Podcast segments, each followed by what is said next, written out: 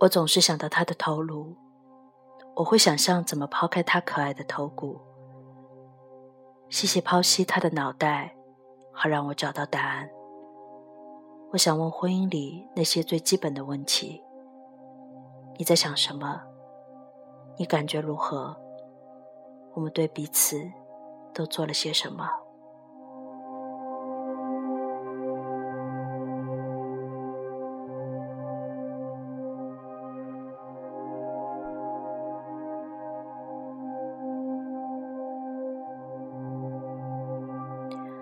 每当这个城市肮脏的无法呼吸的时候，请打开 FM 三三六二八收听我们的节目。Hello，大家好，这里是落地北京土上海的海盗电台，我是 Chara，我在上海，他是老毕，他在北京，两头热爱音乐的疯子，和你一起分享属于我们的音乐与灵魂。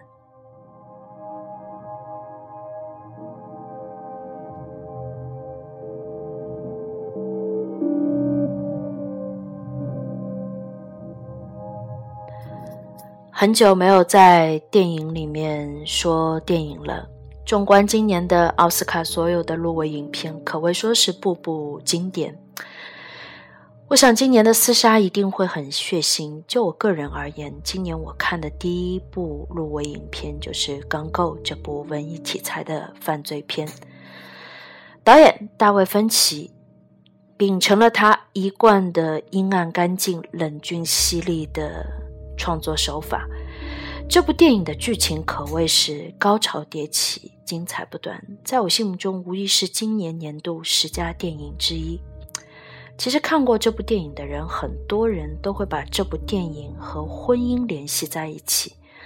但是就我看来，这部电影的点并不在于讨论所谓的婚姻。大卫芬奇。在他所有的电影里，他一直秉承着一种相当犀利和冷峻的手法去揭示人性。但如果说到这部电影的话，我更愿意去理解为大卫芬奇这次应该是想对爱情有一个不一样的诠释。OK，今天我们就来说一说近期非常火爆的这部电影《刚够消失的爱人》。海盗电台第五十三期，《消失的爱人》。刚够，现在请调整好呼吸，跟随着属于我们的电波起航。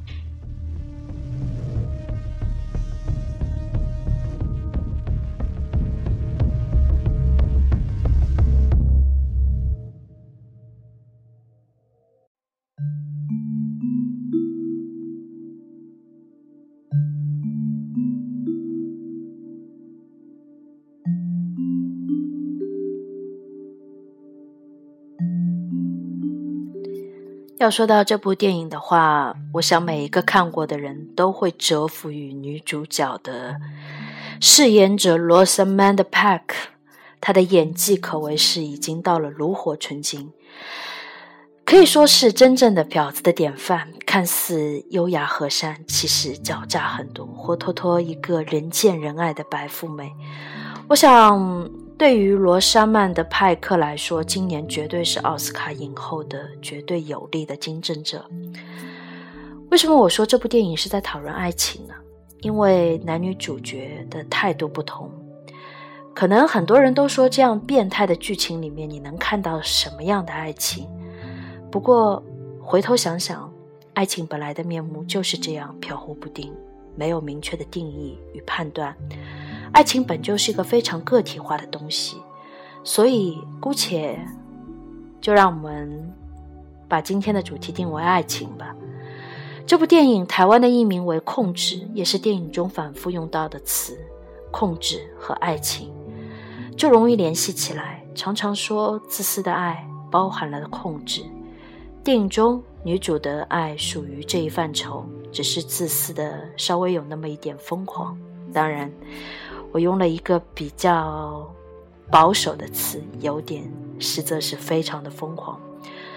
在通过男友的前男友的控诉，基本可以认定女主角一向如此，这属于她的变态心理，与爱情无关。但是当女主角那么专注地看着电视里的访问的时候，让我觉得她的心里还是向往爱情的。她回到了原来属于她和男主角的生活，虽然已经变成了另一个样子，但是他没有对男主角做任何的隐瞒。他更像是在和一个理想中的男人生活在一起，而那个人已经变了样子，但是对他来说，他还是漠不关心。只要在他面前是他想要的样子就可以，这是自私的极致。对于他为什么不找个新的男人去塑造，这一点可能就理解为控制狂的占有欲吧。您现在所听到的这首曲子就叫做《Sugar Stone》，是这部电影里我非常喜欢的一段配乐。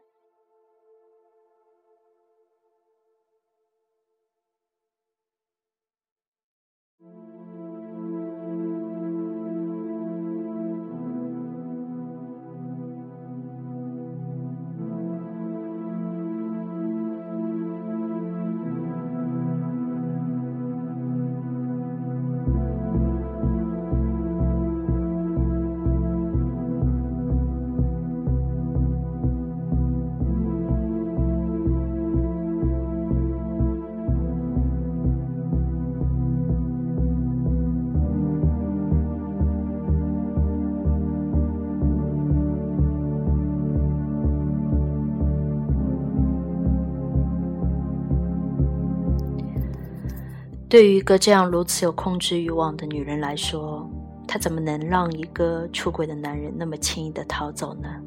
以爱之名让你生不如死。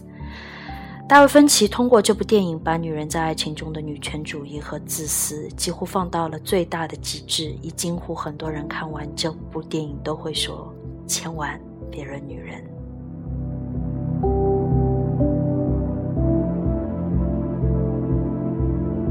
说回电影中的桥段，在这部电影中，女主角的日记中部分为虚构，好像只能通过男主角的反驳来判断哪部分为真实。我想男主角说的话应该都是事实，那么男主角的暴力和不想要孩子就都是女主角的栽赃了。男主人公到了中年，失去他的工作，失去亲人，甚至失去在妻子那里的尊严。压力之大，可以想象，这也是一种人性可悲的地方。初见你时，你那么迷人，爱上你无可厚非。拥有你许多年之后，爱情变得需要努力，甚至有点望尘莫及之感。女主角感觉一直没有失去开始的魅力，但是男主角却被已经慢慢的步入了某种中年的危机。也许这就是伪装和真实的差别的体现。也许也是因为一开始男主角的伪装，后来他累了，放弃了。其实，在两个人的相处过程中，最理想的状态就是亦师亦友。但凡一方走得太快，另一方停滞，就会出现很大的问题。而这个距离如果拉得越大，问题也就会越发的明显。其实，在你爱上一个艺术家或者是疯子之前，你最好问问你自己。有没有这样的魅力和精力去跟随他的步伐？人都是自私的。你问我为什么不爱你？那你到底有没有想过，你有多大的魅力能让我一直这样的爱下去？有些人是注定要一直走的，走得太快，自然会抛下一些东西，不是无爱，更多的是无奈。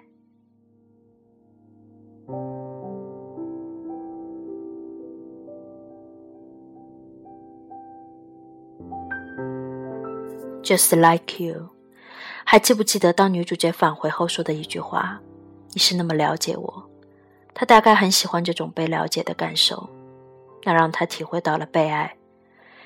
也就是因为那个富二代入不了她的主要原因，我想就是他太不了解她。对他来说，那根本不算爱情。有时候想想，男主角还是蛮可怜的。了解是恨的开始。也是被纠缠的原因。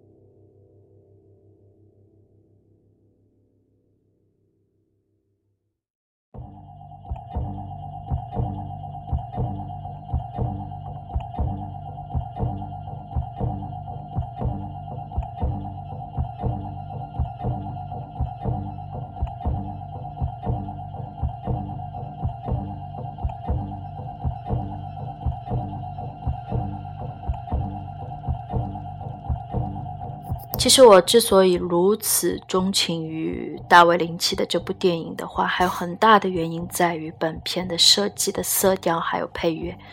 OK，接下来我们慢慢来聊。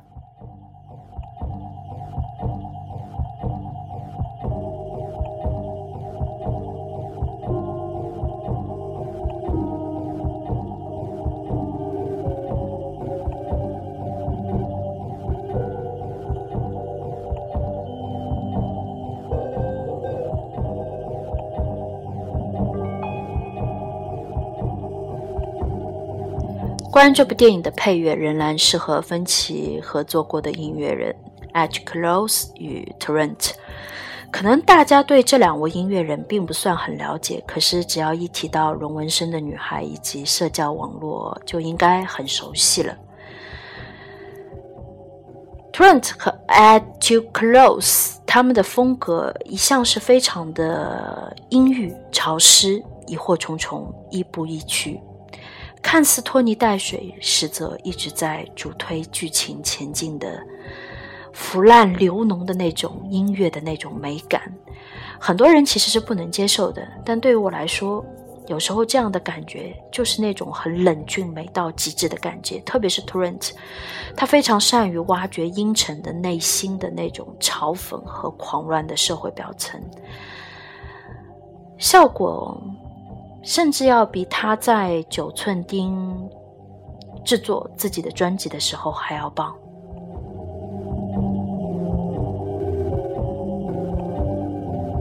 既然我们说到 Trent，我们就介绍一下。大家都会说没有 Trent，应有 Johnny Greenwood。这两位摇滚巨匠都在二零一四年拿出了一张原声作品。钢构的氛围性和音乐的处理上是最贴于电影本身的，紧紧相扣。可以说，Trent 的电影配乐让钢构电影本身更上了一个台阶。我还记得在前年的奥斯卡颁奖典礼上看到了熟悉的又似乎有点陌生的 Trent。那次他获奖是因为社交网络创造了单曲，并捧回了最佳原声的小金人。领奖的时候，那个身穿晚礼服的他，似乎看似是是一个非常庄重严肃的模范大叔，但他在我心中永远都是在九寸钉那个狂妄暴躁的主唱。在奥斯卡的颁奖典礼说：“他说这个奖是他一生的骄傲。”好像眨眼之间，时间就这样悄悄地流走了，就像自己年轻的时候一样。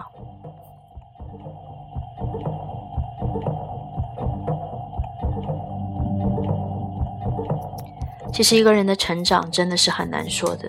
当年社交网络拿最佳配乐的时候，很多人都表示不理解，都说这个算是配乐吗？的确，它不像 John Williams 的管弦乐那么强的，有那么强的一个冲击力和存在感，但对于情绪和氛围的渲染依然是不可忽视的。雪域情场内幕的配乐堪称是已经绝了，其他时候也是默默的在背景里烘托氛围。比如第一个小时后真相揭露时的音乐，没有太过火，但也恰如其分，扣住你的心弦。显著特点就是音乐往往是在后面背着，例如艾米给高富帅做早餐的那段戏，一开始只是淡淡的渲染情绪，你可能都察觉不到有音乐，但是在他跑到窗边摄像头下，假装受害时，配乐已经过渡到高潮，相当的自然。配乐这个东西。很容易变得喧宾夺主，让人抵触。这样的电影的反面题材有很多，就不来说了。但是本片的配乐是同样的独特，非常具有它的现代风格，阴冷无情却又抓人。最重要的是，它没有喧宾夺主，而是积极的为故事服务，非常非常的难得。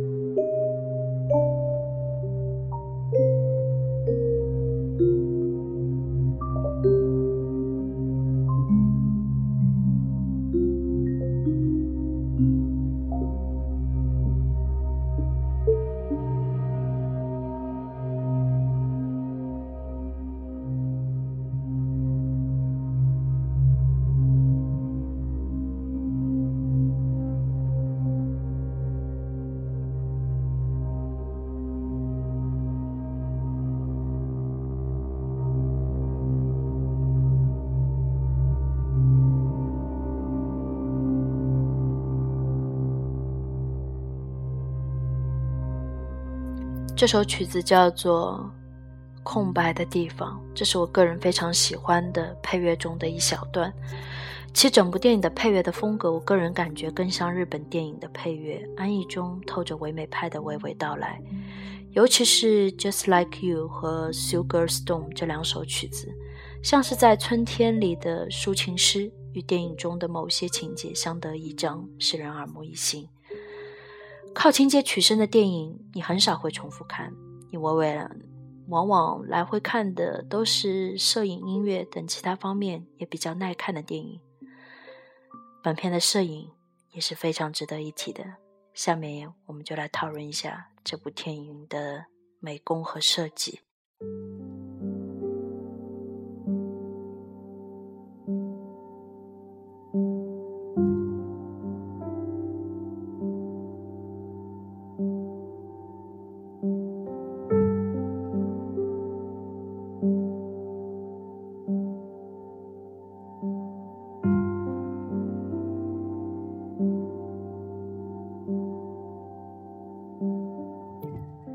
本片的摄影师和本片的配曲家一样，都是和芬奇多次合作的人，能够很好的把芬奇这位英冷大师的独特风范表现得淋漓尽致。我不知道你们有没有看过这部片子的预告片？在我看预告片的时候，当女主角沉入水中的那个镜头，我直接就已经醉了。开头结尾的那个头发和面部的特写。真的已经是美到了极致，这种独特的美学风格真的是非常深入我心。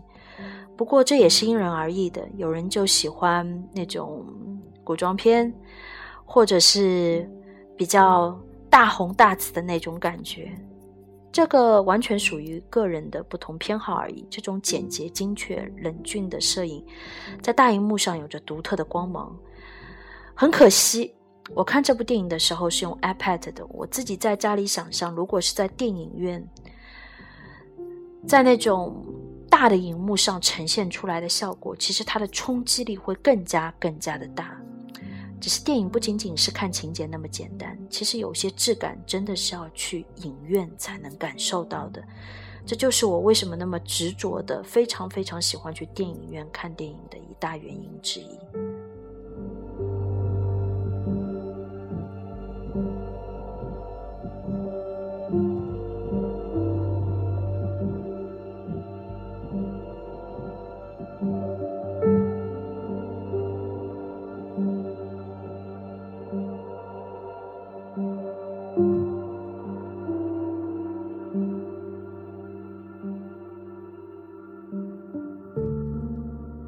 值得一提的是，我不知道你们有没有看过，应该每个人都看过这部电影的那个海报的设计。其实我个人非常非常欣赏芬奇这次在字体上的这种做法。海报上的字体是我非常非常喜欢的，怎么说？应该说是现代的简洁风。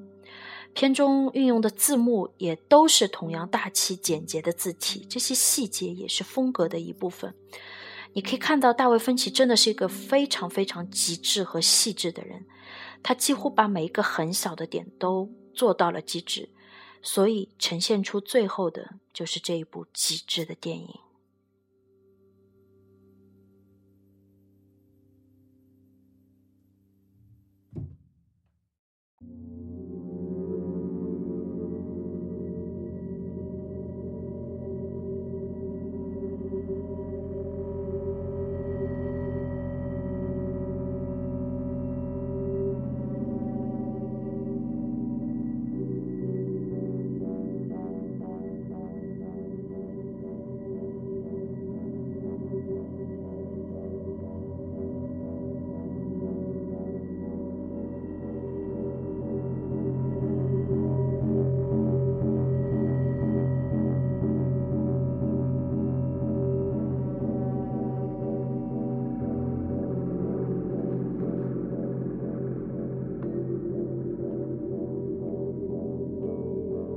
当你听到这段配乐的时候，你就会明白为什么我说这部电影的配乐风格其实很像日本电影。当然，我今天刚刚从日本飞回来，其实日本的整个的文化的感觉，包括在一些音乐上的处理，就是这样的冷峻，带有一点点的诡异。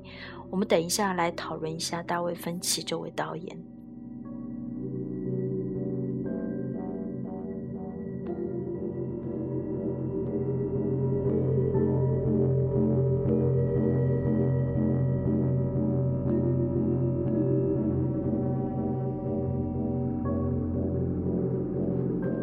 作为大卫芬奇的忠实的一个影迷来说，从一九九五年的《七宗罪》，九九年的《Fight Club》，超级超级好看的《搏击俱乐部》，也是我个人非常非常的爱的一部电影。二零零二年《战力空间》，零七年的《十二宫》，零八年《返老还童》，二零一零年的《社交网络》。二零一一年，龙纹身的女孩，直到今年二零一四年，这部刚够消失的爱人，这几部都是我全扫的电影，好多其中的作品我都不止看了一次。特别，我想所有的人都会看过《七宗罪》和《搏击俱乐部》。大卫芬奇每一次都是那么犀利、那么冷峻的去处理。用他的角度去呈现一个人性剖析，虽然很多人不能接受，觉得他太过的阴暗，但对我来说，他的每一次的转变，我都是非常的喜欢。为什么刚够会那么那么的火爆？我想他又回到了当年九五年《七宗罪》刚刚出来给人的那种感觉，因为其实相对于来说，《返老还童》更会偏温情，社交网络更多于是一种。自传《龙纹身女孩》又像犯罪片，《刚够再一次把导演当初拍电影时吸引我们的一切又呈现了出来，而且这次又加上了爱情。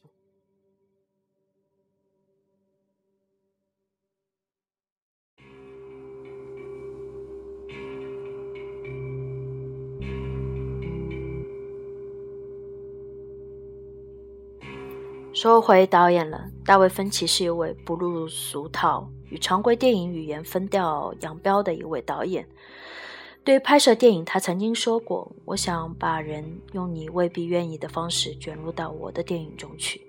我想嘲弄人们在电影院灯光变暗，而二十世纪福克斯的标志出现时心中带有的期望。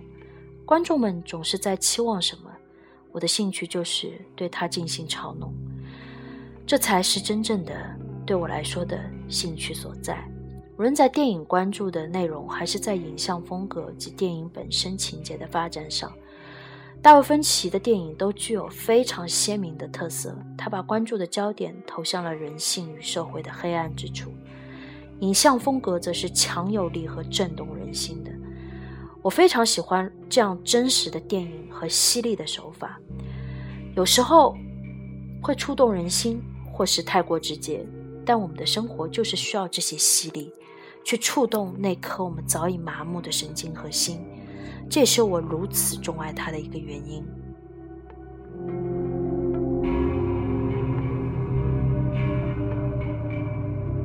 还记不记得我在节目开始之前读的那段台词？